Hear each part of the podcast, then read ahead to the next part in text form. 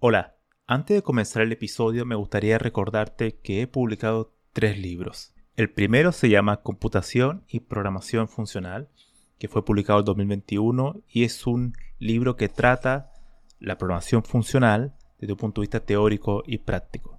El segundo se llama Mentes Geniales, la vida y obra de 12 grandes informáticos. Esta es una obra que repasa la historia de hombres y mujeres que fueron relevantes en la historia de la computación. Y el último, el más reciente, se llama Principios de Programación, donde explico una nueva forma de entender la programación a través de ocho conceptos. Todos estos libros se pueden encontrar en librerías en España o en Amazon y también en Latinoamérica se puede encontrar a través de Mercado Libre y Busca Libre. Para más detalles pueden visitar mi sitio web camilochacón.com.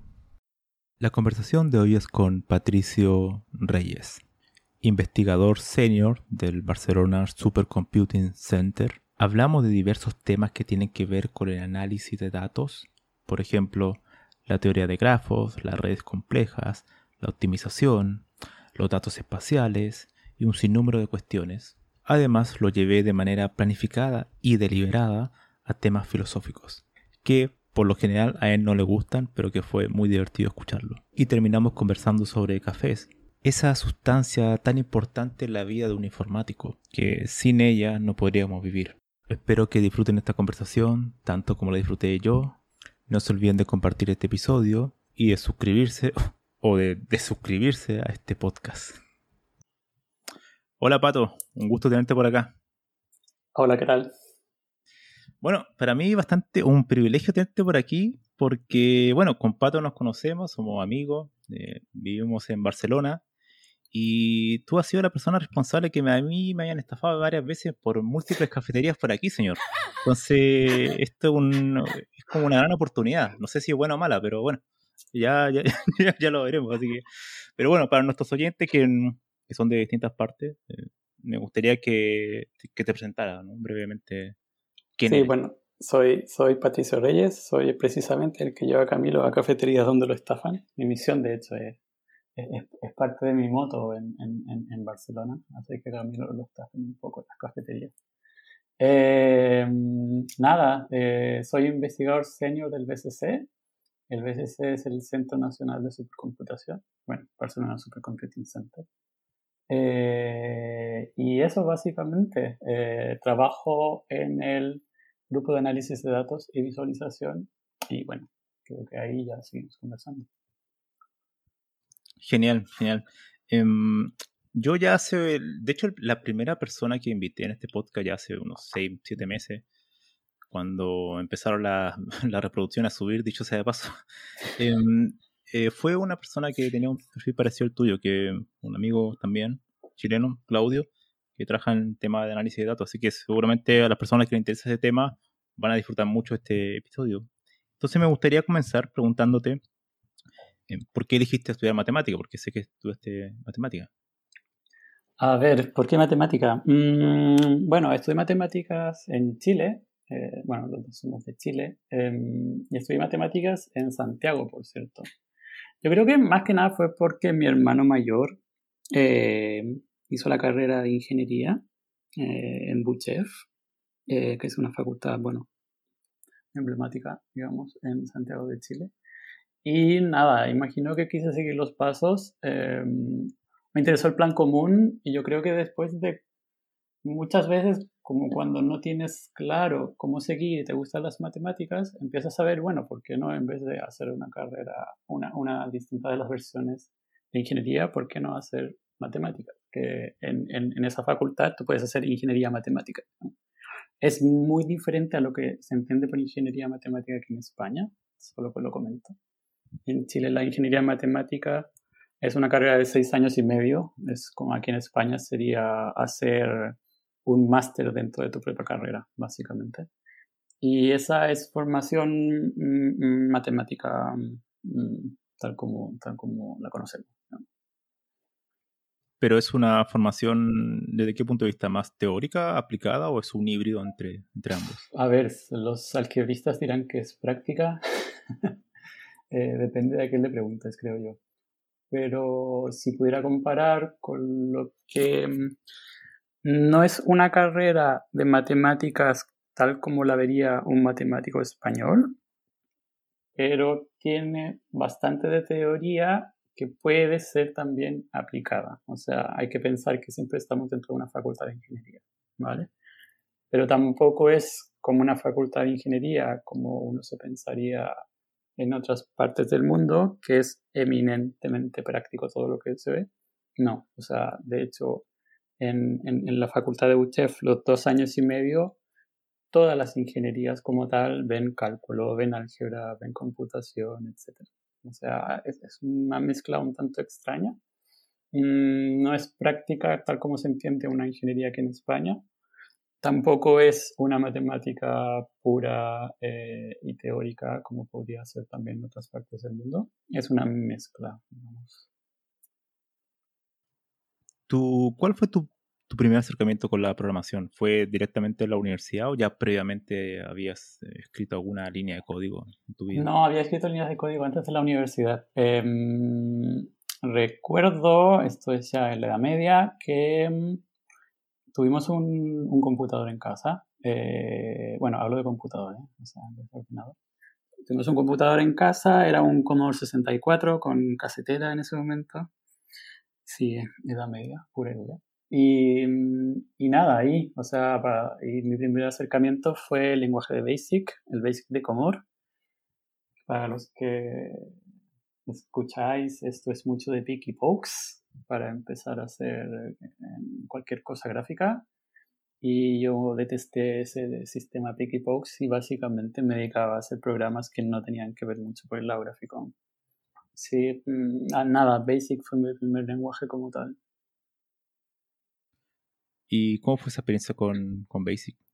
Está bien, el Basic de Commodore, como digo, es una mezcla la, la, parte, la parte de gráfica no me gustaba. Si mal lo recuerdo, poco menos que tenías que. Mm, poco menos que tu, la pantalla era una matriz y simplemente tenías que poner colores a cada punto. Entonces mm, era un poco desastroso según mi modo de ver. Pero la parte de Basic podría ser como es Turing ahora, digamos, no sé. Mm, era el mismo estilo, era un lenguaje fácil para prototipar, Mm, y es así como lo vi. Y es así como también me interesó.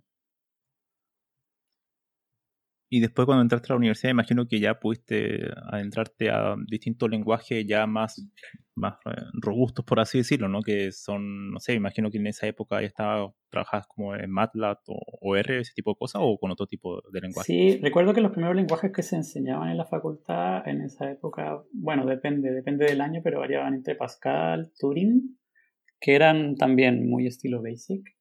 Y también se aprende C. Y sí, MATLAB, eh, ta, ta, ta, honestamente no recuerdo, pero imagino que lo utilicé. También usamos Octave, que era una versión eh, open source. Eh, pero sí, sí, sí, los primeros lenguajes eran de ese estilo. Me da, me da curiosidad que te, que te hayan enseñado C. ¿Tienes alguna, algún recuerdo de C? ¿Algún sufrimiento? ¿Alguna alegría? Eh, bueno, Malox, eh, nada, ubicar memoria y que no llegues a un segmentation fault, siempre es la magia. Los punteros, ¿no? Eh, claro, claro, claro. Pero también estaba interesante la idea de entender qué es lo que era un puntero, digamos, o asociar un poco en tu mente esas cosas que pueden parecer muy extrañas. Esa es una pregunta que me gustaría hacerte ahora, ya que lo mencionas, el tema de los lenguajes de bajo nivel, por así decirlo, o lenguajes como, como Python. Yo sé que eres un gran un gran nacido usuario de Python. Entonces me gustaría que me dieras como tu opinión, ¿no? O sea, muchos hoy en día mencionan que no es necesario aprender lenguaje de bajo nivel, como, como C, eh, y simplemente se, debería comenzar aprendiendo JavaScript o Python directamente. ¿Qué opinas al, respecto? A ver, depende de tu enfoque. Obviamente, si te vas a dedicar a frontend y hacer páginas web, si tu enfoque es un poco más visual, eh, claro, o sea, JavaScript es lo tuyo, digamos. Bueno, ahora está apareciendo PyScript, pero de momento JavaScript es lo tuyo. Yo obviamente estoy cerrado, o sea, por ejemplo, soy miembro de Python Barcelona. De hecho, ahora eh, por parte del BCC vamos a ser desarrolladores core, desarrolladores mm, no sé cómo decirlo, core developers de Scikit Mobility, que es una, un proyecto muy similar a lo que podría ser Scikit-Learn, con esa estructura, pero para movilidad. Entonces, obviamente estoy sesgado a los proyectos de Python. Em, a ver, ¿por qué Python? ¿Por qué no sé? Mm, depende de lo que quieras. Eh, en mi caso y en el BCC, estoy en un área donde nos interesa prototipar bastante.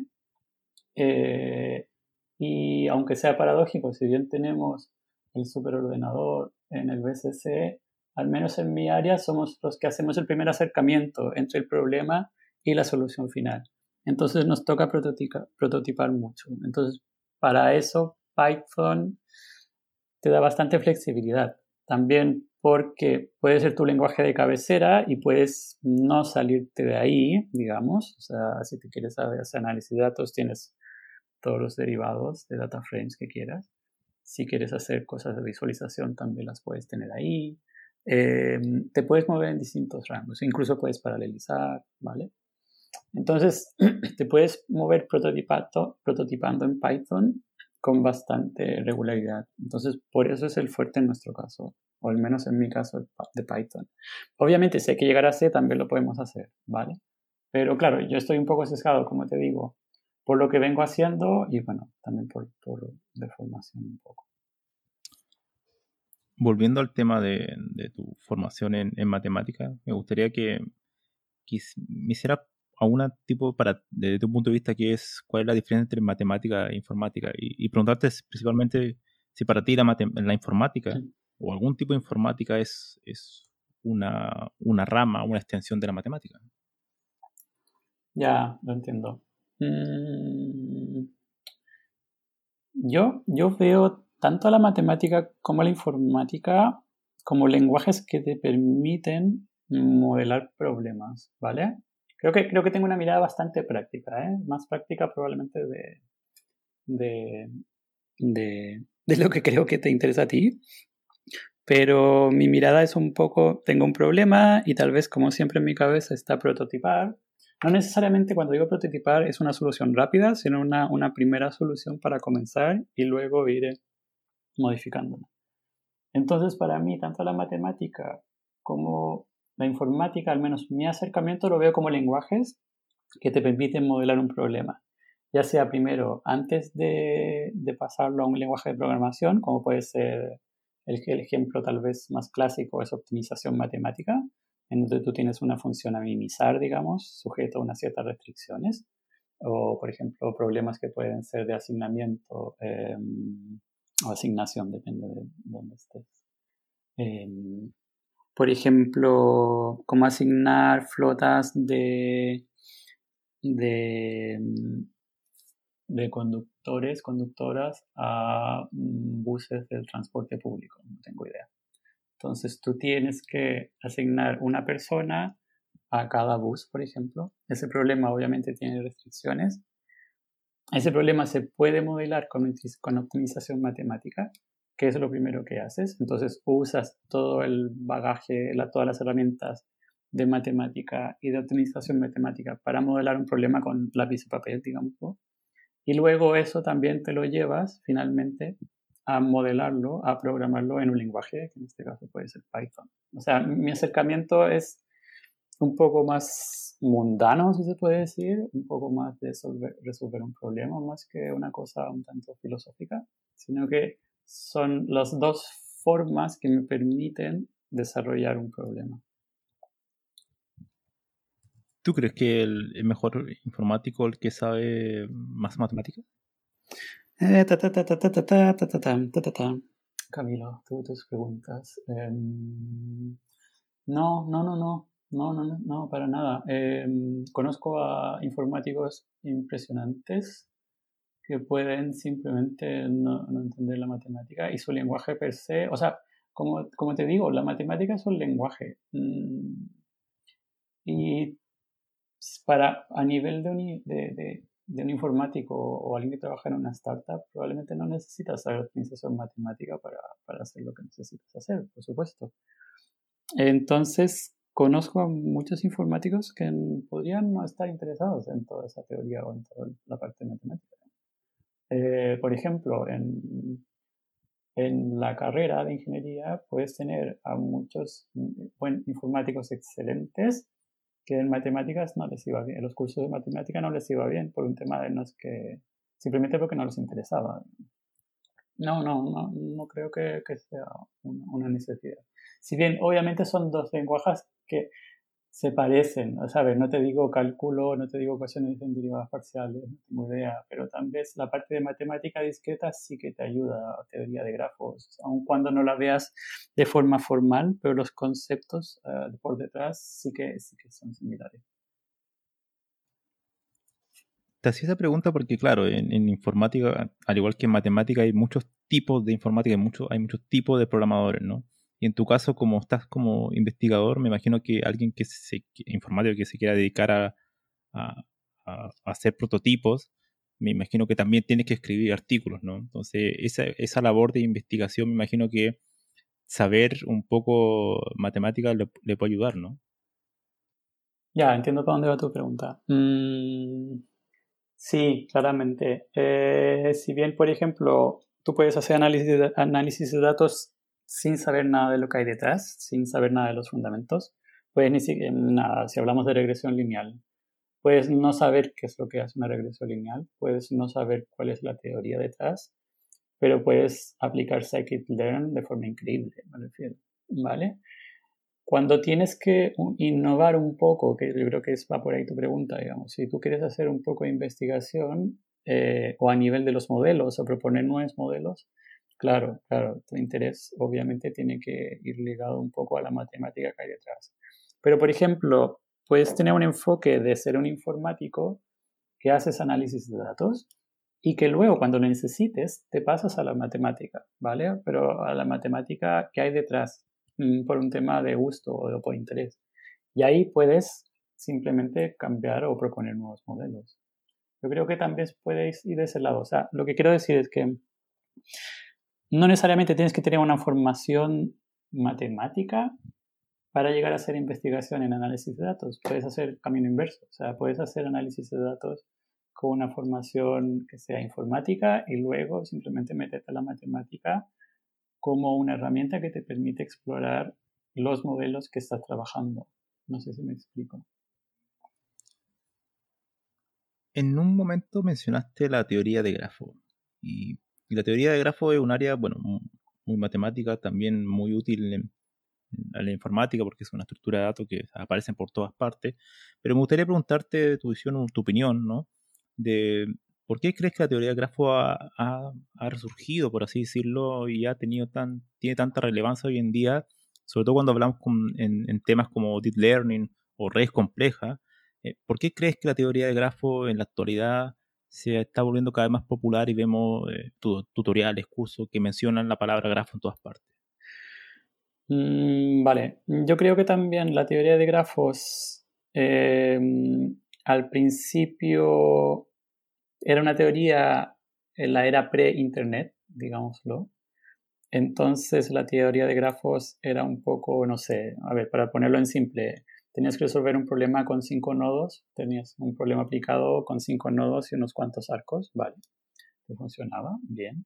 Luego, por ejemplo, con todo este tema de los problemas de, planaridad, también vinieron, pero luego el boom que creo que ahora eh, se dio por el tema de las redes sociales. Mm, eh, y claro, como tienes una red social, tú rápidamente, incluso, incluso creo que esto va ligado a bases de datos. O sea, si te fijas el fuerte antes de las redes sociales o estructuras de ese tipo, bueno, sigue siendo, ¿eh? sigue siendo bases de datos de tipo tabular. Pero también empiezan a tomar, eh, a, tener más auge las bases de datos que son de tipo no tabular, podríamos llamarlo, para, no complicar mucho, y que, que, intentan eh, entender o modelar una estructura de pares y relaciones entre pares. ¿vale? En nuestro caso, en un grafo, podemos hacer relaciones entre personas, que tal vez es lo más simple de entender. O sea, si yo estoy conectado contigo en una red social, vale, vamos a suponer que el nodo Pato tiene una conexión con el nodo Camilo, ¿vale? Y con eso ya empiezas a hacer una red, una, puedes desarrollar y modelar una red social a nivel de teoría de grafos. Pero creo que la otra capa que también vino es darte cuenta de que tal vez la teoría de grafos per se como tal, como en los orígenes, no te va a dar las buenas soluciones si miras nodo a nodo. Y ahí es donde entra la teoría de redes complejas, que es básicamente, a ver, tenemos un grafo muy grande, intentemos obtener métricas de este grafo que nos puedan hacer entender qué es lo que hay detrás, pero sin tener la necesidad de ver qué es lo que pasa individuo a individuo. Creo que eso también cambió un poco el paradigma de cómo se ve los grafos. Antes se hablaba un poco de teoría de grafos pre-redes sociales, ¿vale? Vamos a llamarlo. Pero una vez que entran las redes sociales en juego, hay una necesidad por hacer teoría de grafos un poco más asociado a métricas, a métricas globales, a entender el comportamiento macro de qué es lo que pasa adentro. Creo que por ahí va. Es decir, cuando mencionas que no se, no se enfoca en el individuo, en el nodo en este caso, eh, mencionas que entonces, o sea, hace referencia a que una red compleja, por así decirlo, maneja grupos, ¿no? Como, una especie de subgrafo dentro de un grafo, ¿no? Sí, a ver, cosas, cosas tal vez mm, que pueden ser simples de entender. Mm, y bueno, yo que ahora estoy bastante ligado con con proyectos que relacionan a ciudades y entender un poco el comportamiento de las ciudades, ¿vale? Mm, normalmente, bueno, mm, algo, algo que tal vez puede ser interesante. Imaginamos que tomemos toda la red de calles de una ciudad, o bueno, toda la red de ciclovías, vamos a una, algo más simple. Toda la red de ciclovías de una ciudad. Una pregunta es, por ejemplo, ¿cuál es la calle que debería ser más transitada? ¿Vale? Te puedes ir por un enfoque de datos y para eso o te pones a contar bicicletas o pides datos al ayuntamiento o pides datos externos. Pero la otra opción es, una vez que tú tienes la red de ciclovías, que por ejemplo la puedes obtener en OpenStreetMaps, ¿vale? Para los que estáis interesados, no sé, en Python es OSMNX, el paquete por defecto que se podría utilizar.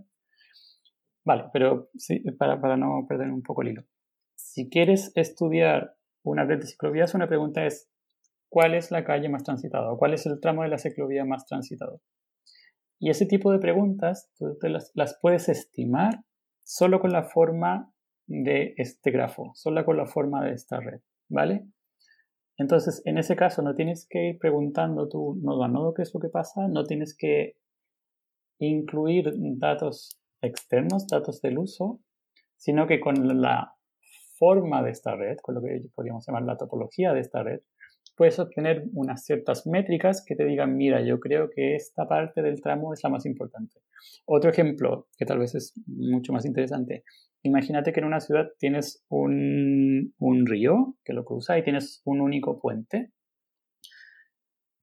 Obviamente tienes que entender que ese puente es tu cuello de botella para pasar de un lado de la ciudad a otra, ¿vale? Y eso se puede obtener con métricas macro, ¿vale? A eso me refiero. Una de las cosas que, que mencionas también mucho sobre el tema de la ciudad, ¿no? O sea, me gustaría preguntarte, eh, que también está relacionado con la teoría de grafo, el tema de los datos espaciales. Para las personas que, que quizás nunca han, escuchado o han escuchado el tema, pero nunca han ahondado, ¿qué, qué tipo de, conocimiento se requiere para hacer ese tipo de sistemas, ¿no? Sistemas como los que mencionas que tienen que trabajar con mapas, con las calles de una ciudad, ese tipo de cosas. Imagino que ahí los datos espaciales entran en juego, ¿no? Sí, esto suena un poquito planetario, dicho de esa forma. No estamos hablando de, universo ni nada. Cuando hablamos de Spatial Data Analysis, análisis de datos espaciales, eh, nos referimos a, por ejemplo, nuevamente, estoy muy cercado con, con, con, los con los eh, proyectos que tienen que ver con, con entender el comportamiento de, las ciudades como tal. Si tú tienes dos barrios eh, y los quieres analizar a través de una regresión lineal, por ejemplo, ¿vale? Una de las cosas que mm, se pasan por alto en un análisis de datos clásico y de hecho que todavía se ve en algunos artículos es que tú tienes que suponer, entre comillas, que esos datos tienen una cierta independencia, ¿vale? Pero hay muchas veces en que tú sabes que esos barrios están unidos, están uno al lado del otro. Entonces, los valores que tienes en el barrio A tienen, o sea, es, tiene mucho más sentido que los valores que están en el barrio A se parezcan mucho a los que están en el barrio B simplemente porque están al lado, ¿vale? Y eso no lo puedes llevar directamente en un análisis de datos que no incluya la componente espacial, ¿vale? Entonces, el análisis de datos espacial es, digamos, un análisis de datos tal cual, si queréis pensar en una regresión lineal, vale, una regresión lineal, pero que tiene en cuenta intrínsecamente dentro del modelo esa espacialidad. Y esa espacialidad la puedes dar a nivel de un mapa, pero también la puedes dar eh, eh, con un grafo. O sea, tú también puedes abstraerte de un mapa y simplemente decir, mira, yo quiero que este dato A esté unido con este dato B y eso también lo puedes, eh, esa, información la puedes construir en un grafo que probablemente no tenga que ver con un mapa. Pero en el caso particular que te hablo, y obviamente a nivel de ciudades, como podáis eh, entender, claro, esto en este caso, en mi caso en particular, son datos que tienen que ver con un mapa y tienen que ver, para ponerlo en simple, si queremos hacer una regresión lineal, cómo usar un modelo que tenga la componente espacial dentro de la regresión lineal. O sea, que el propio modelo sepa que el barrio A está al lado del barrio B, ¿vale? Y esa es toda la, idea de, datos espaciales, análisis de datos espaciales. Perfecto. Mm, hay un tengo una curiosidad sobre, sobre ese tema, me gustaría preguntarte ahora, y es el tema del tiempo. del tiempo, entiéndase como, bueno, el presente, futuro, ese tipo de cosas, ¿no? ¿Por qué lo pregunto? Porque cuando tú mencionas ese tipo de sistemas como hacer análisis sobre el tráfico o sobre una ciudad, nosotros sabemos que las ciudades no son estáticas, ¿no? O sea, van variando en el tiempo. O sea, el tráfico varía, depende del horario, el día de la semana, el año, depende también de la ciudad. O sea, son cosas que van variando eh, durante el tiempo. ¿Cómo crean ustedes ese tipo de aplicación para analizar esa evolución de la ciudad, que, no es estática? Hace un análisis de cada cierto periodo de tiempo. ¿Cómo, cómo entra en juego el factor del tiempo en, ese tipo de aplicaciones? A ver, siempre depende de la pregunta. ¿eh? Muchas veces, eh, bueno, hay dos enfoques. Está el enfoque de dame todos los datos que tienes y con eso los meto a, una, a la juguera y te saco un resultado. Luego está el enfoque de cuál es tu pregunta, eh, cómo la podemos enfocar, ¿vale? Mm, si, por ejemplo, he trabajado los dos tipos de problemas, si quieres, por ejemplo, analizar la distribución de las, de las bibliotecas en Barcelona, que es, por ejemplo, algo que estamos eh, analizando ahora. Obviamente las bibliotecas no se mueven, ¿vale?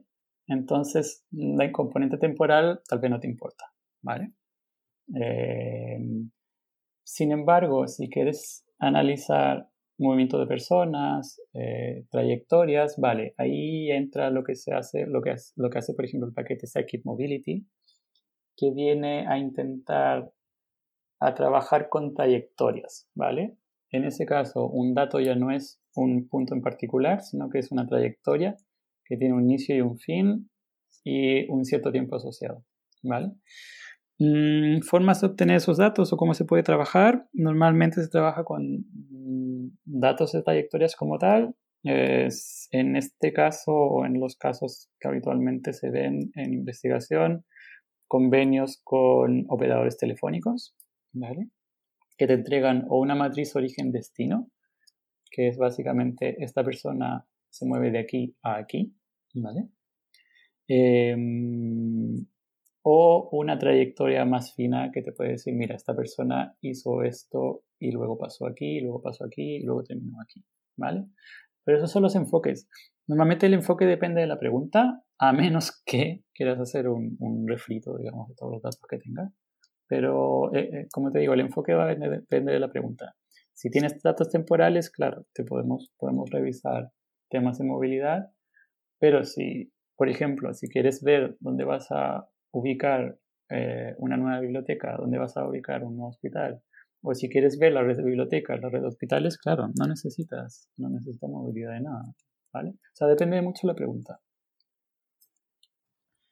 ¿Cuántos, eh, por ejemplo, para, para, para aceptar un proyecto de ese tipo, si te dicen, mira, hay que hacer este proyecto, pero no están los datos, por ejemplo, completos o hay muy poca información, ¿cómo e-, evalúas eso? ¿Cómo dices, mira, aquí quizás faltan datos, no puedo hacer nada porque, no, sé, no, no, puedo aplicar ese tipo de algoritmo o ese tipo de análisis porque no hay datos suficientes? ¿Cómo manejas ese, ese tema en cuestión cuando a veces te pasan datos incompletos o a veces casi no hay, no hay datos? Eh, no a veces, ¿ah? Normalmente siempre los datos van a estar incompletos en la vida real. Eh, en la vida real puedes comenzar un proyecto y los datos no están, porque el cliente, llámese institución pública, cliente privado, quien sea, llamémosle cliente así en términos genéricos, porque el cliente no los tiene o porque el cliente muchas veces no te los sabe pasar o simplemente porque el cliente se atrasó.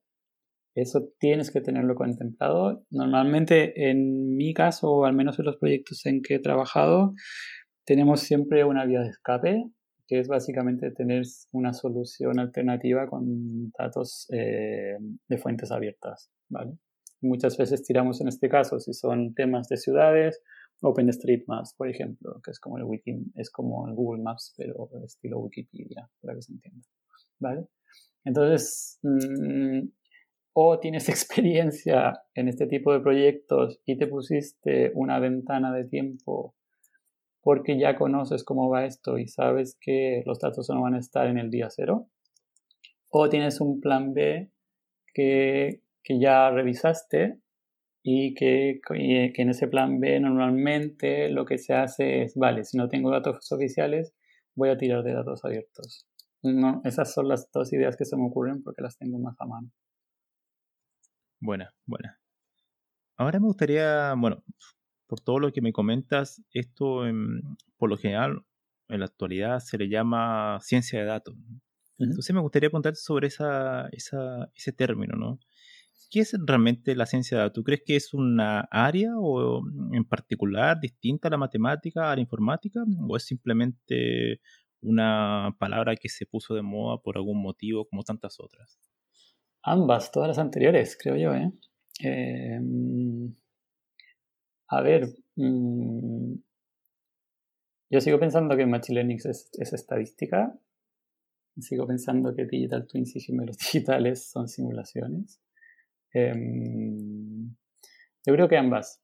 Hay un hype, hay una especie de, boom de todo lo que es Machine Learning, inteligencia artificial y conceptos de ese estilo.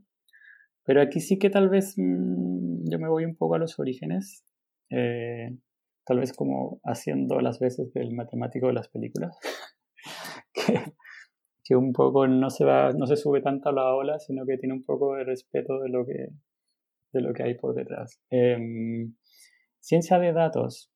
Yo creo que ciencia de datos se refiere a una idea de que la persona que hace ciencia de datos sabe programar y sabe de modelos tal vez no necesariamente matemática, pero sabe de modelos, ¿vale? Y estos modelos normalmente son asociados a modelos de aprendizaje de máquinas, ¿vale?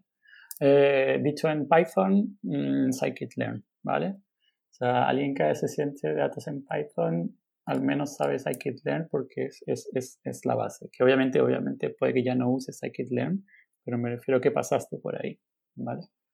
Yo creo que eso es donde va. Y es una mezcla, es una mezcla de distintas áreas y que me agrada bastante. O sea, no la veo, no la veo a regañadientes, digamos, no la veo como porque esto se llama ciencia o porque, porque no sé, las nuevas generaciones nos ponemos así en plan, eh, lo llaman ciencia de datos. No, me parece que es algo que es interesante, me parece que es algo que ha ganado de buena fe un, un campo, un espacio, y hay que apoyarla, hay que apoyarla. O sea, como te digo, no todos quieren hacer matemática pura, porque tal vez no les interese.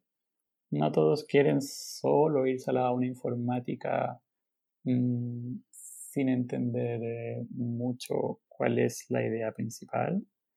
Hay gente que quiere de cierta forma tener en su bagaje modelos, normalmente modelos estadísticos, pero que no tengan mucha estadística por detrás, ¿vale? Yo creo que ese es el cientista de datos como tal, ¿vale? Y creo que mm, de buena forma se ha ganado un espacio en empresas principalmente, que eso creo que es, es algo que, que eso lo han ganado de buena forma. Hemos hablado, bueno, de, diferentes, temas, por ejemplo, redes complejas, datos espaciales, teoría de grafo, optimización, pero hay una palabra que, que mencionaste y que me gustaría que se la explicaras también a nuestros oyentes, y que es la simulación. La simulación en particular, la simulación computacional. Entonces, me gustaría que les explicara un poco qué, es esto, qué es esto cuando hablamos de simulación, qué es una, una simulación. Vale, sí. Em, vale, 2022. Eh, Camilo, tienes que hablar de gemelos digitales en vez de simulación. Vale. Tienes que actualizarte.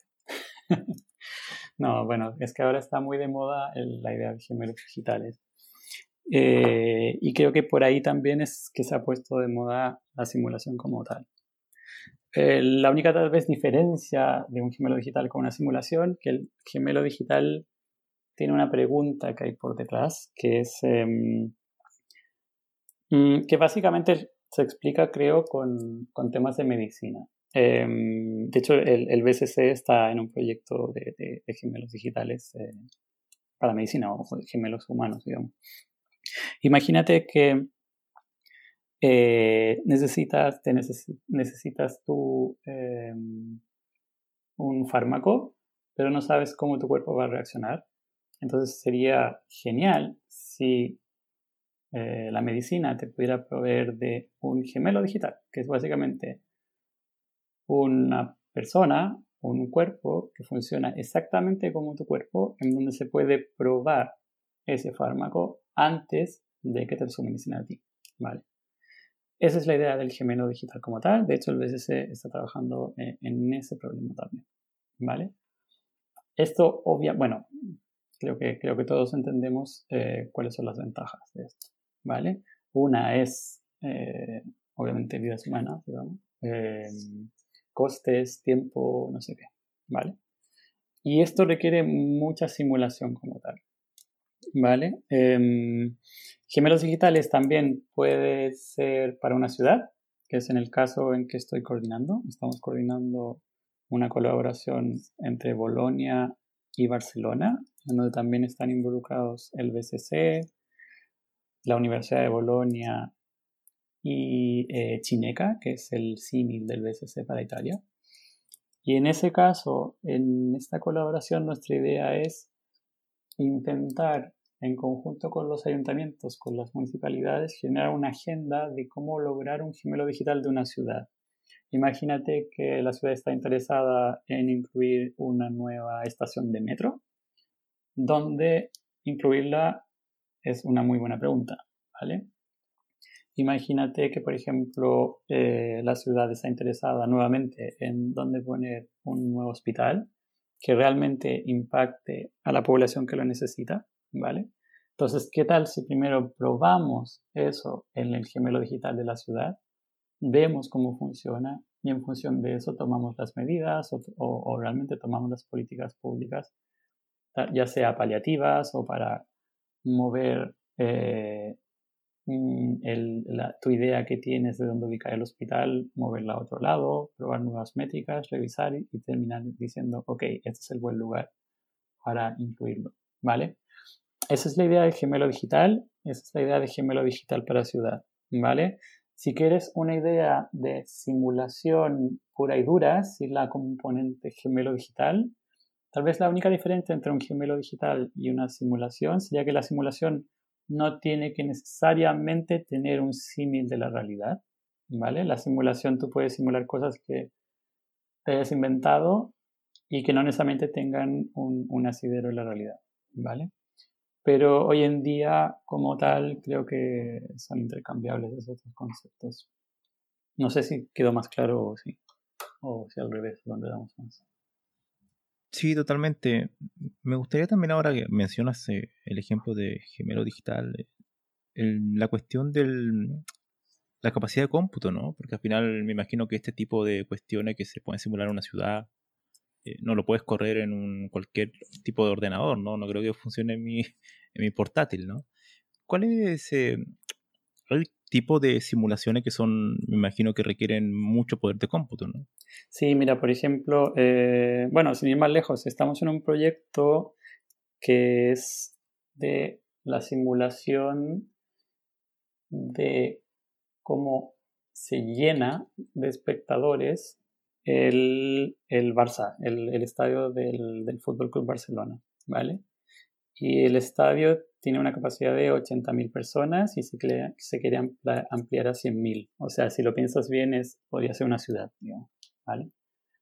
Entonces, lo que se hace ahí es, por un lado, mm, bueno, hay distintos enfoques, pero uno de los enfoques puede ser, vale, a cada persona vamos a simularla en un entorno digital, como podría ser el metaverso o como podría ser eh, un juego, digamos, de realidad virtual. Y le vamos a dar ciertas reglas de comportamiento, como podría ser nuevamente en un juego, ¿vale? O bueno, en metaverso como tal. Vale, hasta ahí todo bien.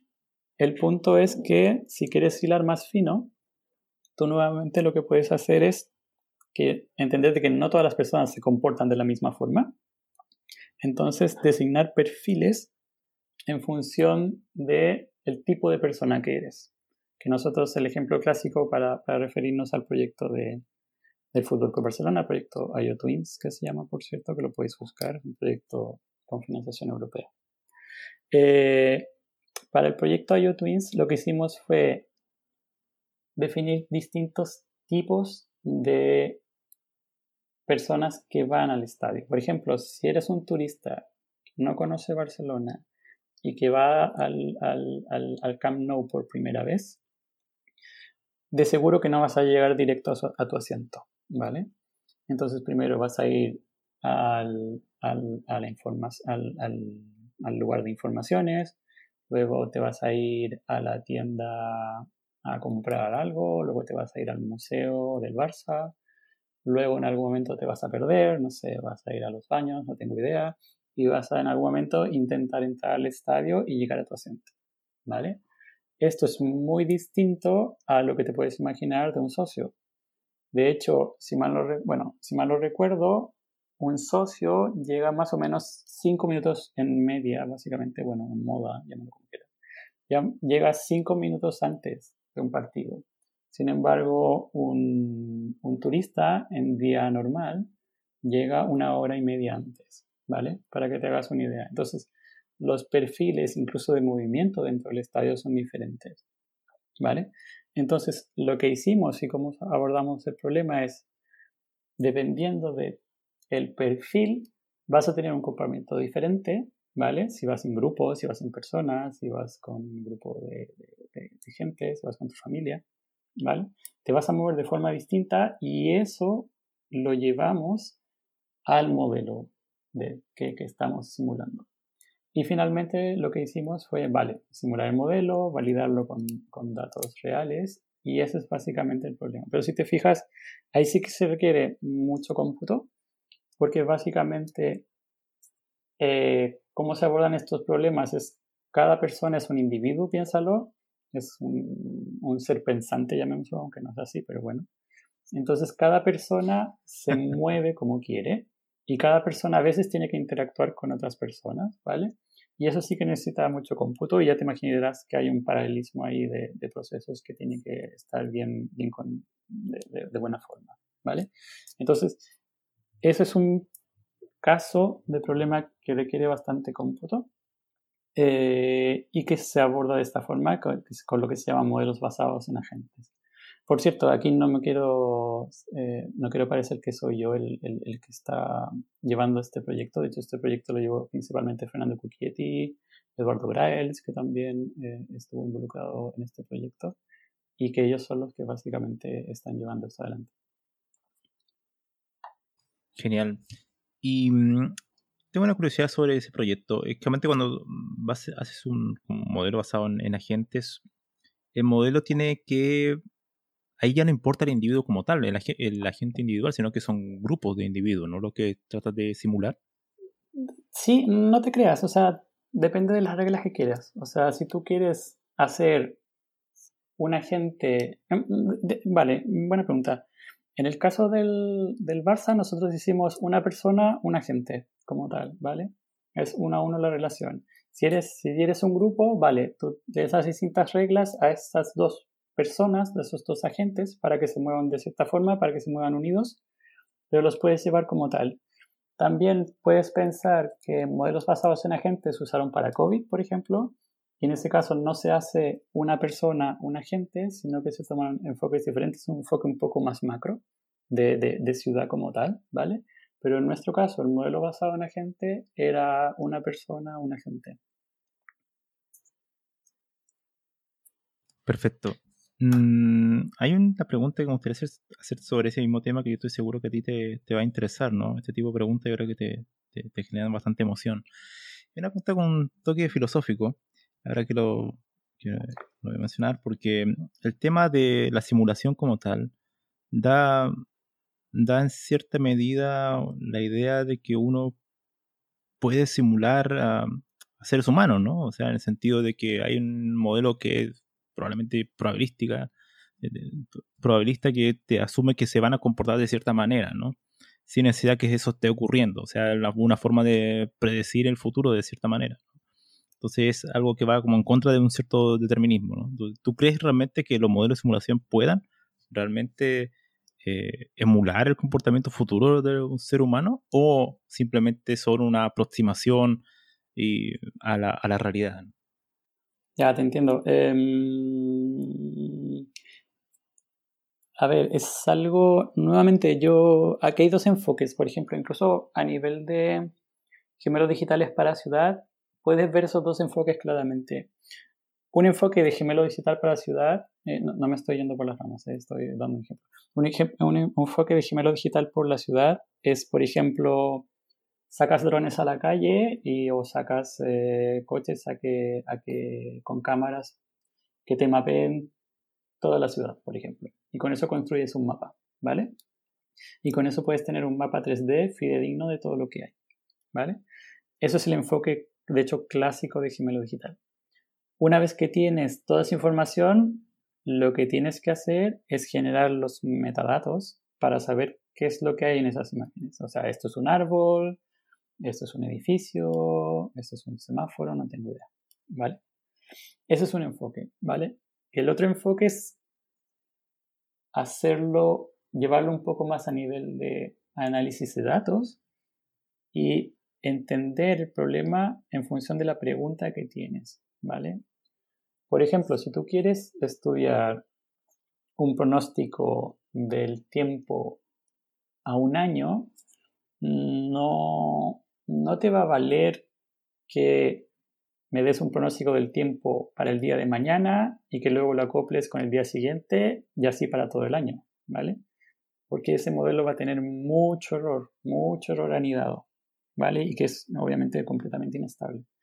Entonces, si tu pregunta es, quiero que me digas cuál va a ser el tiempo de, en el, de aquí a un año, ¿vale? A mí tal vez no me convenga tener los datos día a día, sino que te voy a hacer otro modelo que tenga, que revise los datos año a año, ¿vale? Y obviamente va a ser mucho más exacto y eficiente, por supuesto, que el que haces día a día. Entonces, el otro enfoque es, depende de la pregunta, te estoy cambiando un poco la modelación o estoy agregando o desagregando datos en función de la pregunta para que te dé una solución coherente. ¿Vale? Y mm, yo creo que no hay que dejar ese lado de, vista. No, perdón, no hay que dejar de vista ese enfoque. Porque el enfoque anterior, si bien es muy visual, fácil de vender, digamos, puede que te dé una idea o una definición perfecta desde la ciudad, pero tal vez no te sirva para resolver las preguntas en las que estás interesado. ¿Vale? Hay un tema semántico ahí por detrás que te gusta también, esa idea de los datos, ¿vale? Entonces, nuevamente, creo que conviene conocer la pregunta, bueno, y esto todo para, para análisis de datos en general, conviene conocer la pregunta y entender la pregunta para luego ver cuál es la solución que propone. ¿Sí? ¿Cómo manejas el tema del azar en este tipo de modelo? Wow, wow, wow, wow, wow. A ver. Mm, no sé si tu pregunta va para este lado, pero te, voy a, te la voy a responder por este lado. Mm, desde hace un tiempo que estoy más interesado en la replicabilidad, reproducibilidad. De hecho, no sé si me estoy inventando las palabras en español o no, pero creo que se entiende. En el sentido de, yo prefiero tener un modelo que sea robusto y que yo lo entienda, ¿vale? Que es lo que se llama Interpretable Machine Learning o Explainable AI. Eh, que es básicamente, prefiero tener un modelo que se entienda a tener un modelo caja negra que no sepa lo que es y me dice que la, solución es 42. ¿Vale? Yo prefiero, tal vez esto como matemático, tal vez aquí creo que estoy un poco sesgado por, por la formación matemática. Prefiero entender un modelo y prefiero luego validarlo, revisar su análisis de sensibilidad, ver cuáles son sus problemas, ¿vale? Para, eh, en, vez de un, en vez de un modelo que probablemente sea increíblemente eficiente, pero que sea caja negra y que me diga, ah, yo no te, ni siquiera te lo puedo explicar porque tú ni siquiera lo vas a entender, ¿vale? Y que probablemente lo que estás ocultando es un overfitting increíble del modelo, ¿vale? El tema de la randomización que decías, no sé si por ahí va tu pregunta, pero mm, prefiero no dejar tantos cabos sueltos en ese sentido Tal vez el otro sentido de cómo se puede abordar tu pregunta es eh, el tema de los sesgos, ¿vale? Conviene hacerles preguntas a tus modelos, aun cuando las preguntas no sean las preguntas finales, ¿vale? Eh, casos emblemáticos de modelos que, eh, no sé, que, daban un salario menor a mujeres que a hombres, simplemente por un tema eh, de, género, ¿vale? Tienes que hacer preguntas y determinar per se cuál podría ser un sesgo, identificarlo y luego preguntar a tu modelo, ¿vale?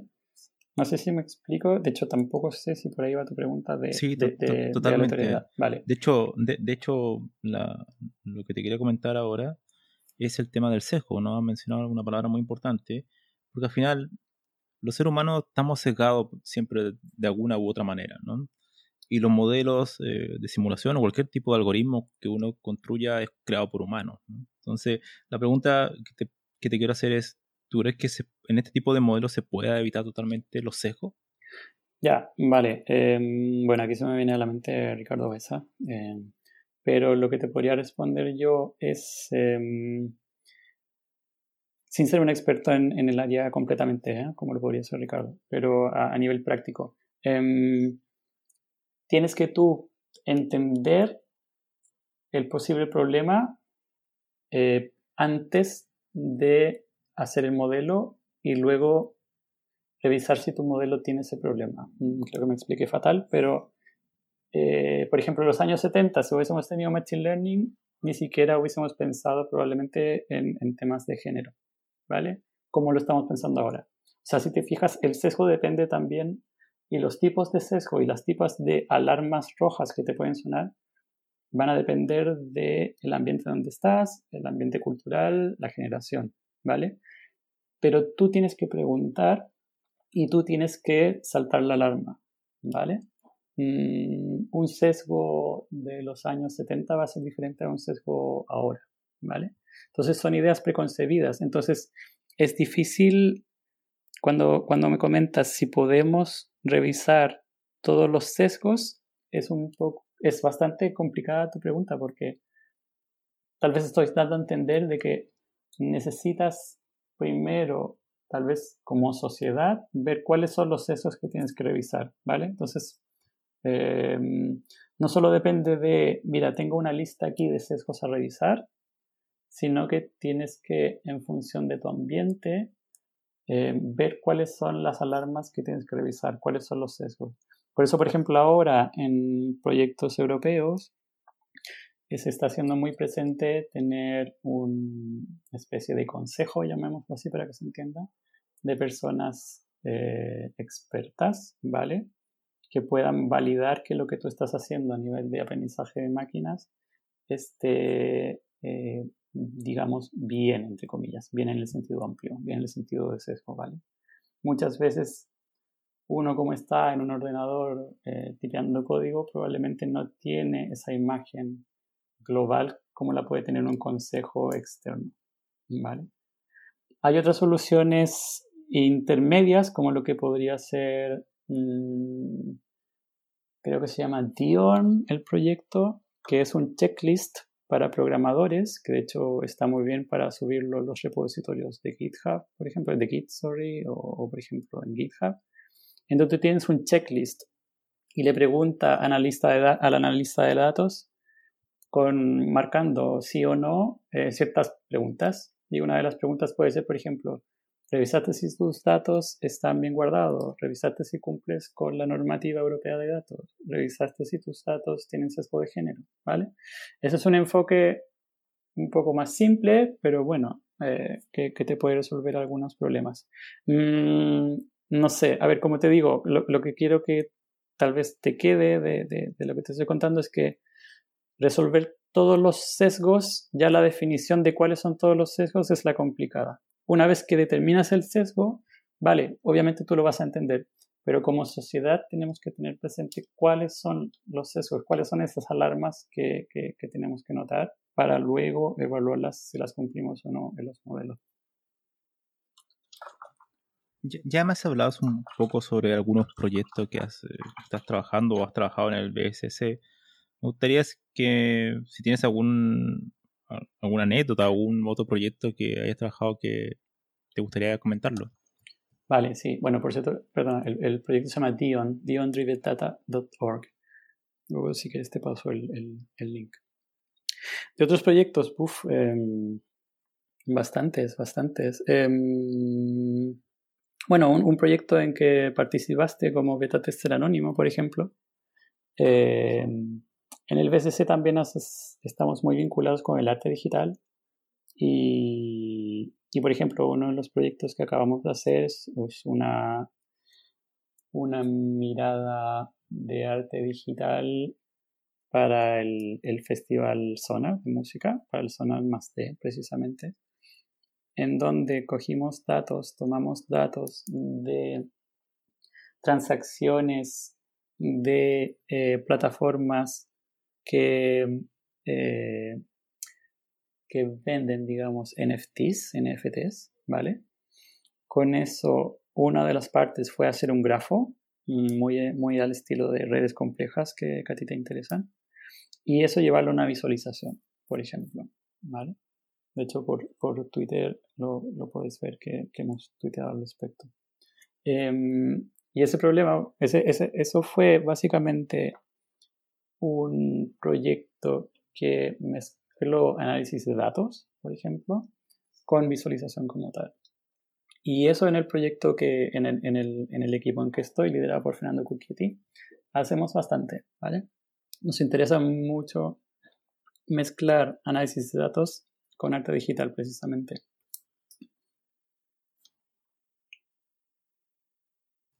Genial.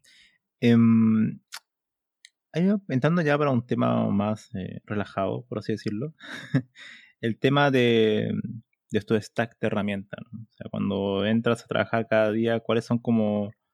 Bueno, yo sé que tú eres un gran fanático de la herramienta de, de notas. Eh, no sé si ya escogiste la tuya, pero estabas en eso, ¿no? Entonces me gustaría que me comentaras un poco cuáles son las herramientas, los software que ocupas a diario. Sin ir más lejos, con un grupo de, amigos tenemos un, grupo de los llamados, autollamados procrastinadores, que básicamente mm, nos fijamos más en las herramientas que, en la utilización de ellas, digamos. Y claro, de hecho, de hecho ha sido, ha sido invitado honorífico, ¿no? De, alguna de esas sesiones, por cierto.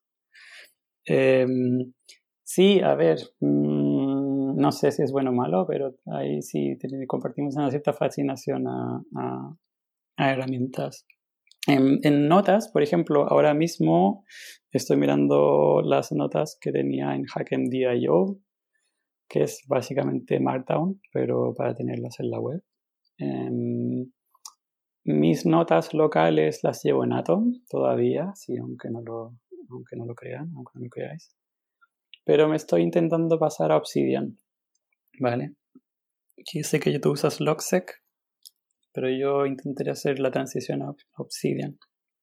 Em, ¿Qué más? En temas de chat, depende de con quién estoy trabajando. Tengo bastantes grupos en Slack.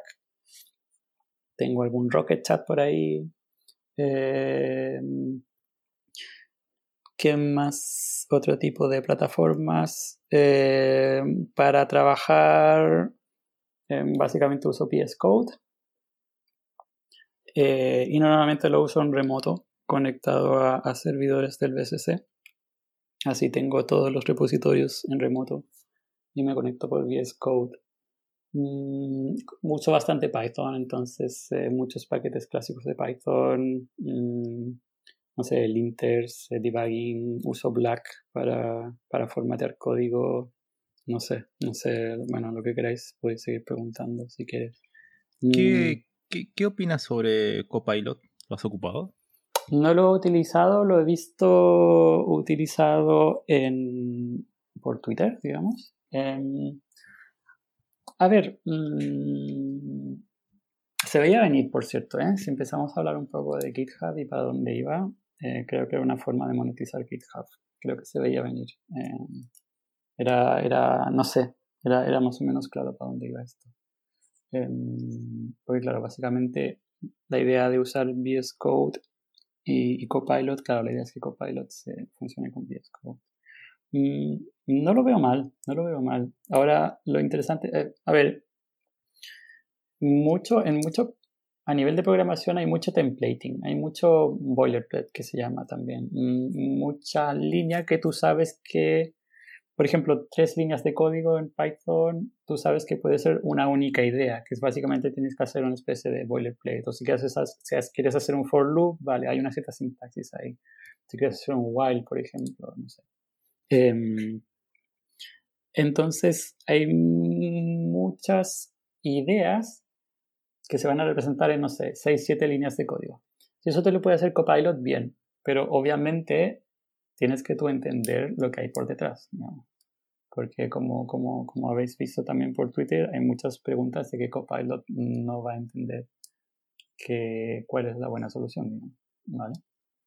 o no sé, no tengo idea, si te pregunta por un número par, tú no puedes hacer un if que si es 2, 4, 6, 8 y así para adelante, eh, te diga que es un número par, ¿vale? Entonces, tienes que estar atento. Si, si, te, si te evita un poco todo ese boilerplate de toda esa, no sé cómo llamarlo, parafernalia de cada lenguaje, claro, bienvenido sea. No sé, o sea, creo que tenemos que estar atentos a, es como, o sea, si bien nos puede, hay mucha gente que está preocupada por, no sé, nos va a dejar sin trabajo, no tengo idea. Bueno, a ver, ese es un tema de seguir para adelante y, y hay que estar atento a lo que viene, digamos. O sea, yo creo que bienvenido sea, digamos, si, si, lo hace bien. ¿Qué, ¿Cuál crees que va a ser el futuro de Python? ¿Ves alguna característica que le haga falta o que lo pueda, no sé, eh, en algún sentido hacer un mejor lenguaje? A ver, desde la 10, la 11, las versiones cada vez están haciendo más rápidas. Eh, Python sigue siendo un lenguaje que es mm, multifuncional, llamémoslo.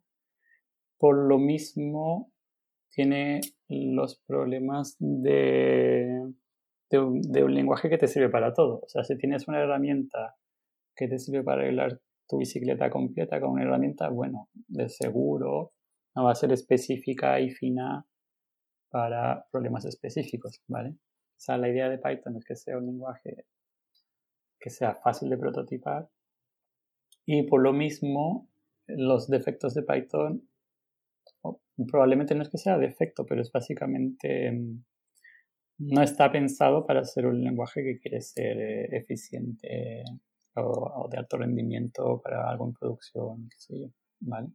Mm, yo creo que el Python, si en algún momento resuelve todos los temas de kill, eh, podría venir bien, mm, pero independientemente si se resuelven o no, a ver, si Python te resuelve todos los... Es, es, tu herramienta con la que puedes prototipar, bien. Me gusta, por ejemplo, ahora que Python puedas usarlo de forma tipada, ¿vale? Eh, aun cuando no lo queráis usar a nivel de, a nivel de, de revisión de código, por último, aunque solo si, lo, si ya lo usáis a nivel de documentación para tipar, eh, tipar variables y luego la documentación automática lo acepte, eso ya viene muy bien. Cosas de Python que, mm, que a todos intento decirles que revisen lo que es las data classes, o data, ¿sí? Eh, que revisen Pydantic bastante, que les puede resolver bastantes problemas y puede, mm, o sea, básicamente en cuento corto, si estáis usando muchos diccionarios y muchas listas para mantener eh, estructuras, bueno, revisar Pydantic, revisar data classes. No sé, creo que esos son mis consejos. Hay una, una pregunta que me gustaría hacerte sobre el tema de, lo, de los problemas. Bueno, ya has trabajado durante ya muchos años en, en distintos entornos, o sea, una combinación un poco entre la industria y también la parte como académica. Entonces me gustaría preguntarte, ¿cómo abordas un, problema a veces no tratado previamente? O sea, cuando te dan, tienes que resolver algún tipo de problema y no, y no sabes, porque por experiencia quizás no lo has tratado de, manera directa previamente, ¿cómo, cómo lo abordas? ¿no? Y ahí me imagino que el factor de, de, ser investigador te puede ayudar también, ¿no? Sí, claramente. A ver, mm, literatura científica, eh, artículos, Entiendo que para muchos los artículos sean un poco eh, un lenguaje muy abstracto, pero si te tienes que ir al estado del arte o, por ejemplo, o revisar si es que hay literatura al respecto, te tienes que ir ahí y tienes que entenderlo. Y revisar si puedes partir de ahí, si hay una solución ya hecha, lo mejor es tomarla, por supuesto. Revisar, a ver, el enfoque es, si no sé de algo, empiezas a revisar literatura en algún momento encontrarás algo que se acerque. En algún momento revisarás si hay código ya hecho al respecto, si no lo prototipas, ¿vale? E incluso decidirás si, bueno, si estás eh, eh, haciendo algo que nunca se ha hecho antes, bueno, pues lo puedes publicar también creo que ese es el enfoque. Mm, no tenerle miedo a irse a la literatura, no tenerle miedo a revisar artículos. Ah, no digo que todos estén estupendamente escritos, no digo que todos sean entretenidos ni nada. Mm, pero bueno, creo que por ahí va un poco. De hecho, eso es lo que te iba a preguntar un poco, el tema de cómo eh, hacer la validación, la validación de, de si una si algún recurso que encuentras es de calidad. ¿Cómo filtras? Porque hoy en día con Internet tenemos tanta información de todo tipo y también de eh, información científica, ¿no? Hay muchas revistas, unas que son de mejor calidad que otras. Entonces, ¿cómo, cómo validas eso?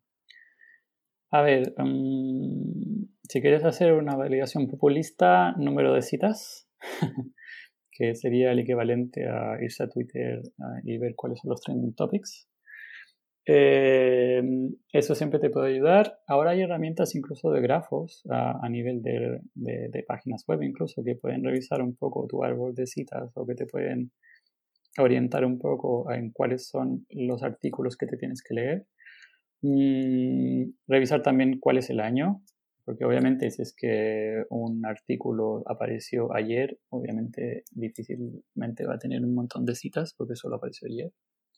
Eh, si eres investigador, conviene llevar un administrador de artículos o un administrador de referencias, como puede ser Sotero, Mendeley o, lo que seas. Eh, no recuerdo el que utilizas tú, Camilo.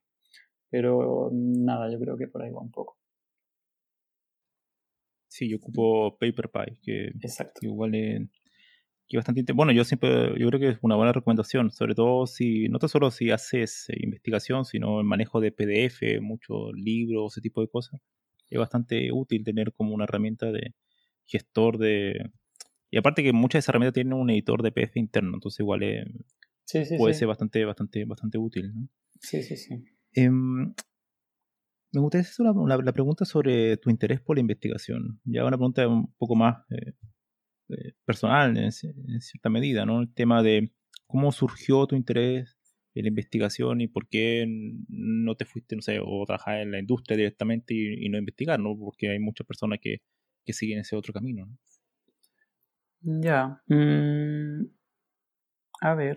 Mm, mm, a ver, si, si, te, lo respondo de, la forma más tal vez absurda posible y práctica y mundana posible, es porque creo que yo me aburro eh, cuando es algo que sé y lo tengo dominado ya no me satisface.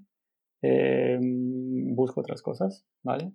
Y creo que ahí también hay un área de, de la de, la investigación como tal. Estar un poco estando revisando qué es lo que hay, así como lo hago con cuáles son los nuevos paquetes de Python o cuáles son las nuevas de Python. También lo haces con el tema que te interesa. Yo creo que va un poco por ese lado. O sea, ah, estoy, ah, estoy intentando responderte de la forma más eh, simple, tal vez, y, simplista, tal vez, posible. Pero sí, yo creo que va por ese lado.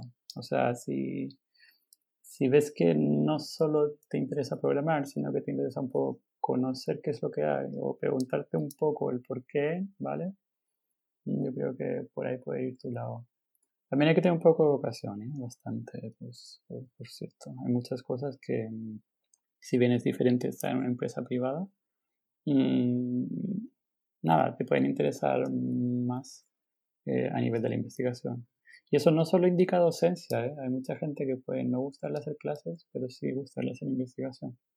Eh, yo creo que va un poco de, de, de, tus motivaciones, de cuáles son tus intereses, y ser un poco, no sé, o sea, entender cómo estás un poco, o sea, hacer algo, una pregunta un poco introspectiva de decir, mira, que esto es lo que quiero, esto es lo que no quiero, salto a otro lado, tal vez siempre es bueno preguntarse si llevas, no sé, dos años en alguna parte, bueno, ¿dónde estoy?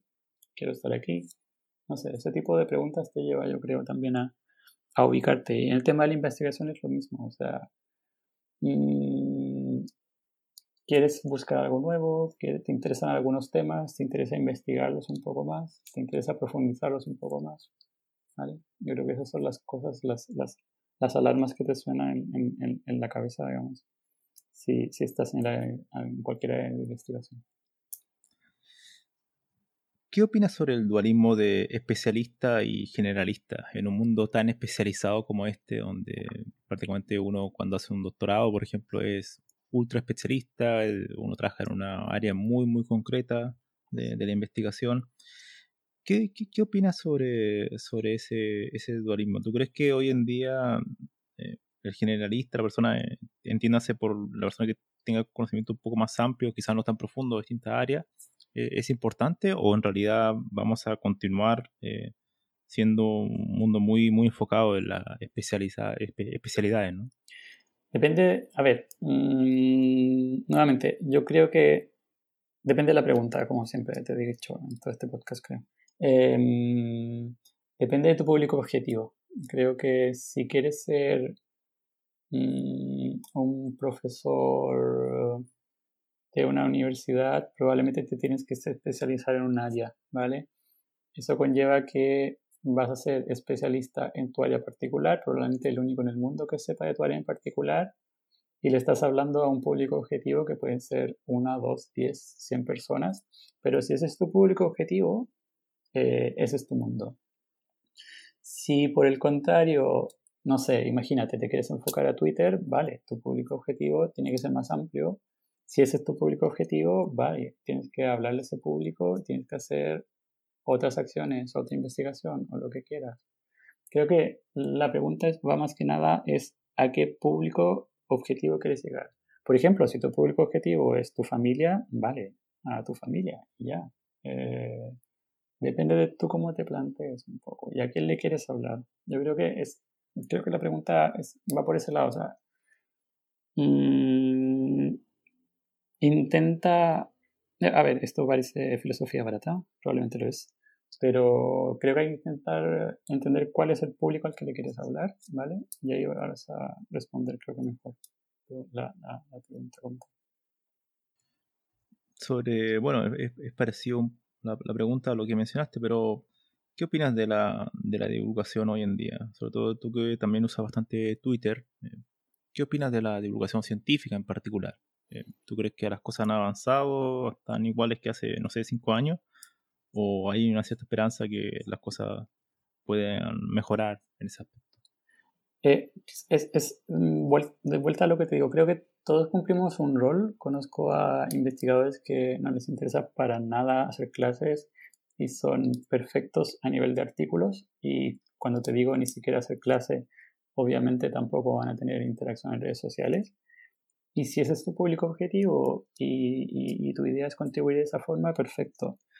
Conozco también a otros científicos que, claro, o incluso personas en general, en que el público objetivo puede ser Twitter y hablan a ese, mundo. O sea, depende mucho de, de lo que quieras. Eh, difusión eh, hay que hacer, creo que es importante. Creo que, honestamente, yo cada vez más, mm, creo que a nivel generacional, a nivel de lo que estudié también, en nuestro caso éramos un poco más matemáticos y como que lo veíamos al momento de estudiar, lo veíamos lejano, o sea que no era para nosotros hacer eh, ese tipo de actividades. Pero creo que ahora estoy cambiando un poco y entiendo de que, nuevamente, depende a mi público objetivo, depende a qué público quiero llegar. Eh, tienes que definir cuáles son las acciones y qué canales de comunicación vas a usar. Tu canal de comunicación puede ser simplemente un artículo, o tu canal de comunicación puede ser eh, Twitter, tu canal de comunicación puede ser, no sé, en reuniones o lo que hagas, depende, depende mucho de, ti.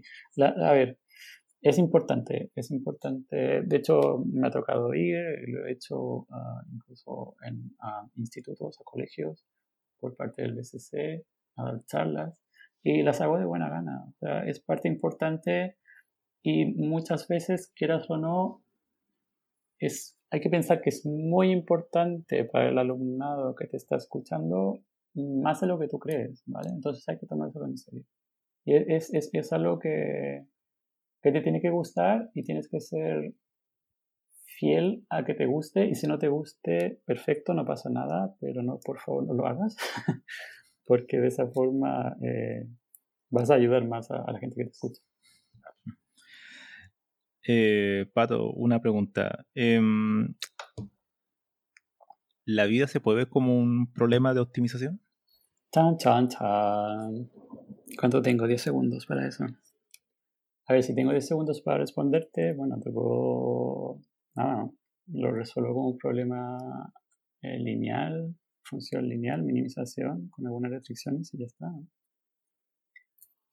Y te puedo dar la respuesta a 42, y ya estamos.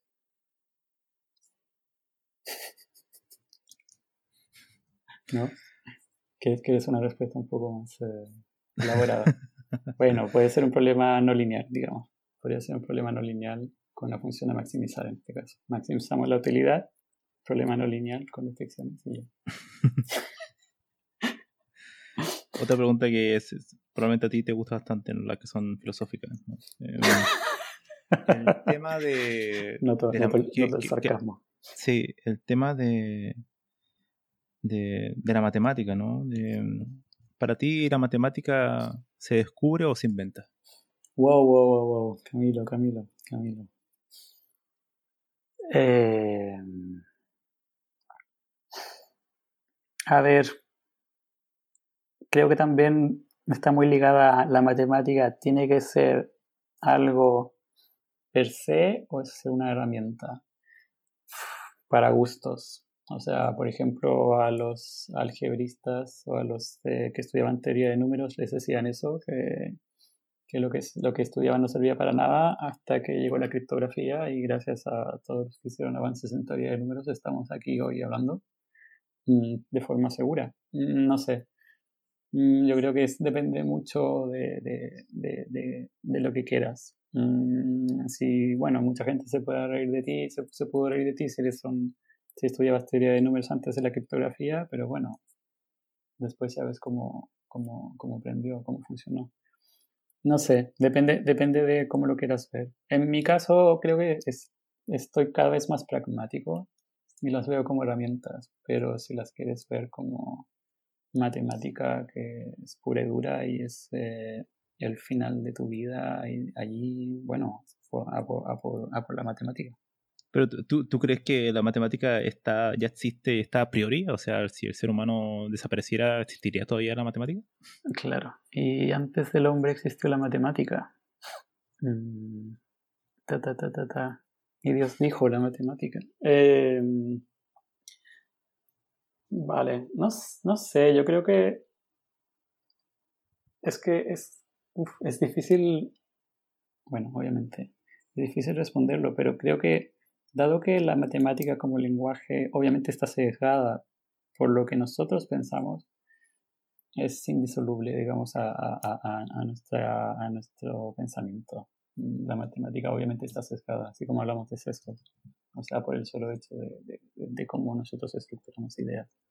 Mm, eh, por ejemplo, no sé, tal vez te, te, o sea, yo, creo que tú preguntabas por el lado de, no sé, las teorías físicas que rigen el universo, si están antes o no. Eh, para mí las teorías físicas son modelos. Eh, es, mm, mm, es cierto que me sigo sorprendiendo cuando los modelos a veces pueden ser descritos de forma tan simple, eh, pero creo que siguen siendo modelos, creo que siguen siendo modelos en, nuestra, en nuestro sistema de pensamiento. Bueno, entrando ahora a la parte probablemente más seria de la, entrevista. Wow. Mm, ¿Cuáles son las cafeterías favoritas de, Perfecto. de Patricio Reyes en, Barcelona, ¿no? Para las personas que están aquí y quieren ser estafados, ¿no? Porque para, para, tanta, para tanta persona, claro, para tanta persona que escucha hay tantas personas que, claro, que vienen en, Barcelona y que probablemente tú también lo has llevado a, ese, a ese mal camino, ¿no? Entonces, pero los que no han caído en esa tentación, ¿cuáles son para ti algunas cafeterías que, tú recomiendas, que, te parece interesante que la gente que visita Barcelona o que va a visitar Barcelona en el futuro debería, debería ser un indispensable, ¿no? Noto, noto, que quieres cambiar, ampliar tu público objetivo, dado lo que conversamos anteriormente, entonces quieres ampliar el espectro del podcast. Y espero que para la próxima sesión se llame algo así como café, café de matemáticas, café de informática. ya, ya, ya, veo, ya veo por dónde va, digamos. Quieres ampliar, intentar arreglar todos los problemas de, de, de las estadísticas estoy tratando de, Estoy tratando de optimizar la vida, ¿no? sí, sí, sí. No, bueno, a ver. optimizando el podcast, ¿no? cafeterías es, es, un tema, es un tema, así como, yo siempre me río, así como estudio dónde está la, si, si la distribución de las bibliotecas en Barcelona es la correcta y así puedo eh, tener una biblioteca que cada ciudadano tenga 15 minutos una biblioteca pública, bueno, yo así hago lo mismo con las cafeterías. Yo quiero, quiero tener en Barcelona un mapa de mis cafeterías eh, para una emergencia de café, por supuesto. Sí, sí, bueno, por cierto, como sabes, tengo un mapa de, de cafeterías. Pero, pero ¿cuál, cuál recomiendas? ¿Cuál ah, honestamente, ah, sinceramente, bueno, vale, si estáis en Barcelona y si que, bueno, a ver, si queréis... Señor, si yo, yo hago preguntas serias aquí. Por, supuesto, por supuesto, perdón, perdón, mi, perdón, mis disculpas, mis disculpas. Eh, no, a ver, si os interesa el café de especialidad que se llama, bueno, el café se puede puntuar, para los que no saben. Entonces, todo café que tenga sobre 80, si mal lo recuerdo, se considera café de especialidad. Si te interesa el café expreso, cuando digo si te, estoy hablando en público general. Si os interesa el café expreso, eh, podéis, no es tanto problema. Si os interesa el café con leche, bueno, ok, nice, perfecto. Eh, pero si os interesa el café solo, os recomiendo que si nunca habéis probado algo que no sea expreso, probéis un café como infusión, tal como usaríais un té. Y en ese caso, las cafeterías de especialidad en Barcelona pueden dar pistas. Em, a mí me gusta mucho Slowmo, que está en Gracia, por cierto. Creo que hemos, hemos ido juntos, por cierto. La que no tiene azúcar, ¿no? Exactamente, es una cafetería, si, si queréis ir, si queréis ir, es una cafetería en donde no tendréis, no tendréis azúcar para el, para el café. Porque el, el, el café no merece ser, ser combinado con azúcar, por supuesto. Otra cafetería que puede estar bien es Nomad o Nomad, no sé, Nomad. Eh, creo que hay tres en Barcelona. los tostadores Hidden, Hidden también me ha gustado bastante lo que han hecho. Mm, he probado bastantes buenos cafés ahí. Em, uy, es un mundo esto, ¿eh? si me, pones a hablar de esto ya me, voy para otro lado. Three Marks también está, está tostando bastante bien. Em, pero eh, yo voy mucho por cafeterías. Claro, yo no soy mucho de café expreso, ¿vale? Soy más del café eh, de filtro que se llama. Y sí, claro, si vais por Barcelona, creo que por ahí. ¿Incluso en verano? Sí, sí, sí. Ah, bueno, y por cierto, en Nomad podéis probar el café, el Nitro Coffee, creo que se llama. Que es. Eh, bueno, tú lo probaste hace poco, ¿no, Camilo? Sí, sí, el café frío, ¿no? Es un café frío, pero con, con espuma, como si fuera espuma de cerveza, para explicarlo de forma fácil, ¿no? Sí. Qué bueno que si venís a Barcelona, si nunca he probado Nitro Coffee, creo que se llama Nitro, no recuerdo. Sí, eh, bueno, después, después te voy a pedir un poco que me pasaron un nombre para dejarlo en la descripción del podcast para, para los curiosos. Claro, claro, por supuesto.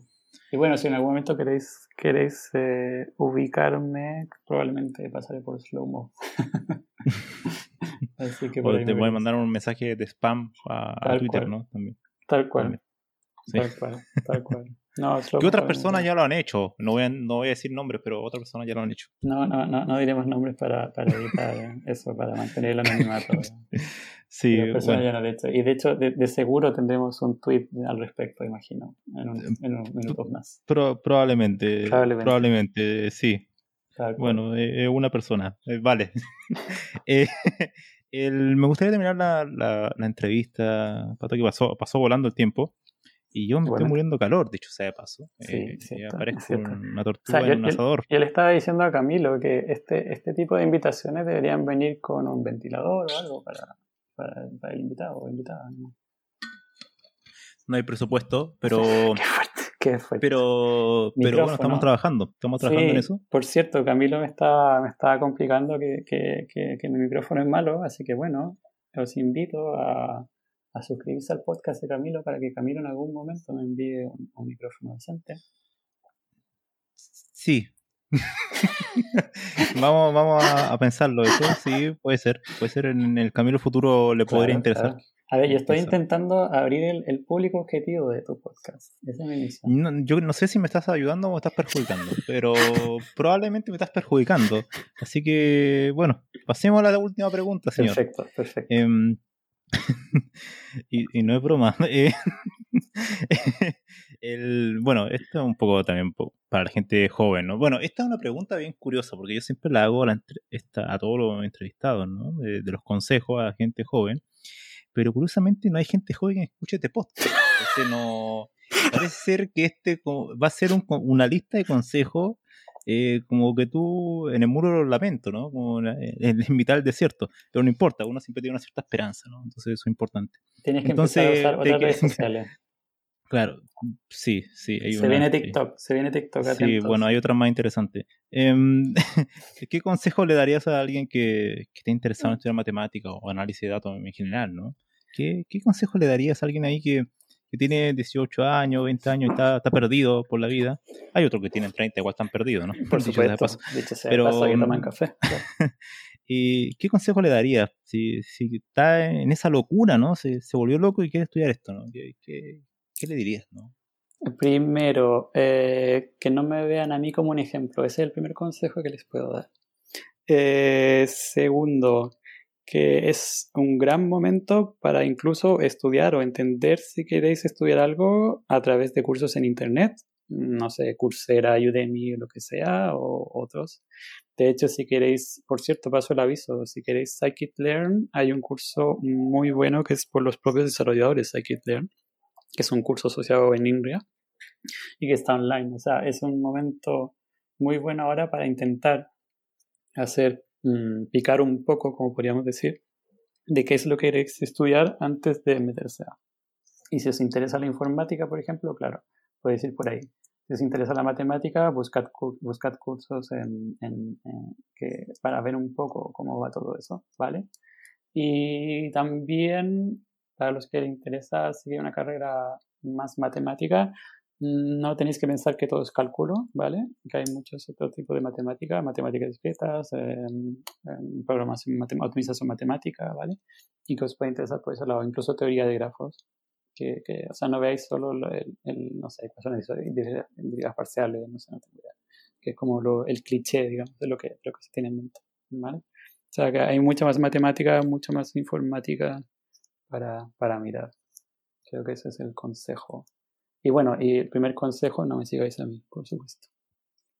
Ah, bueno, y se me ocurrió algo que podría también ser un consejo, sobre todo para los que nos escuchan en, en Chile, ¿no? Que no, al final es nuestro, nuestro país. Em, que estén interesados en irse a otro lugar, no, no tiene que ser porque, porque ser en España, pero que estén interesados de emigrar a otro lugar. ¿Qué consejo le, qué recomendaciones le darías? Mira, justo esta semana estuve, estuve escuchando eh, un podcast en que entrevistaban a Álvaro Graves, Álvaro Graves, o Graves, de, de, de, quién, de quién lo que era. Eh, ¿Te acuerdas, por cierto, del podcast? En la, sí, totalmente. Fue, la naturaleza del software, puede ser. Fue, fue invitado Eduardo Díaz, que es el, creador De, de, este, de, ese podcast, La naturaleza del software, que no, que no respondió lo que era la naturaleza del software, pero, bueno, ese es otro tema. Pero sí, eh, exactamente. Y, y, Álvaro, Álvaro, de hecho, habló en extenso de, de, su, de su viaje de Chile a, Estados Unidos, en este caso.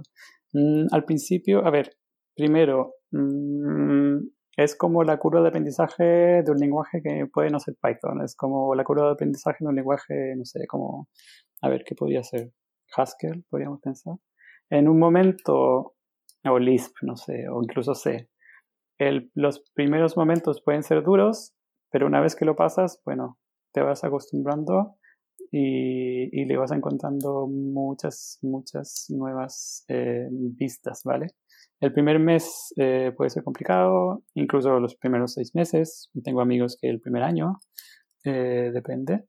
Pero si te interesa, eh, ahora el tema de las comunicaciones cada vez va mejor.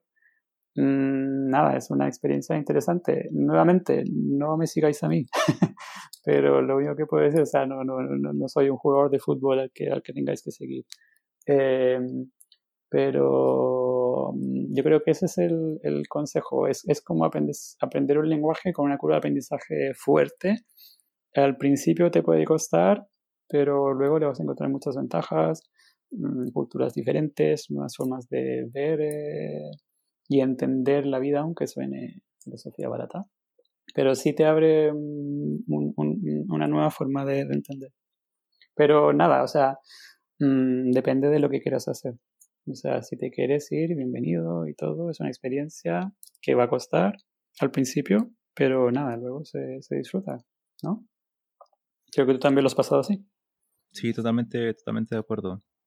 Em, bueno, agradecerte, Pato, o sea, que estés aquí una hora y media, ah, el tiempo pasado volando. Así que me gustaría que dejar, no sé, algún mensaje para nuestros oyentes para, para finalizar la entrevista. Eh, mira, honestamente pensé que íbamos a hablar más de reproducibilidad, así que mm, para eso, si queréis, hicimos un curso con, con Andrés Aravena y está montado en mi GitHub, en mi cuenta de GitHub. Si lo queréis ver por ahí, también está bien. Y lo otro que también pensé que íbamos a hablar es un poco más de análisis de datos, que está más orientado a Python y tenemos un curso eh, con María Teresa Grifa, que es eh, analista de datos en Bridgestone. Y también lo tengo montado en mi GitHub, si queréis pasar por ahí. No, pero eh, Pato, si quieres hablar un poco eso. No, no, no, no, no, no, no, no, pasa nada. Pero me refiero que si queréis pasar por ahí, eh, nada, bienvenido y abierto a colaboraciones también. incluso a colaboraciones a nivel de estudiantes de doctorado o nuevas preguntas, nuevas ideas, bienvenidos, bienvenidas. Sí, yo creo que te voy a pedir que me dejes los enlaces sobre esas cosas, porque son varias, varias cuestiones, incluso las cafeterías, los nombres. así que en la descripción del podcast van a, van a haber varias, varios enlaces. Perfecto. Así que me lo, me lo envías y bueno, igual voy a dejar tu, tu Twitter.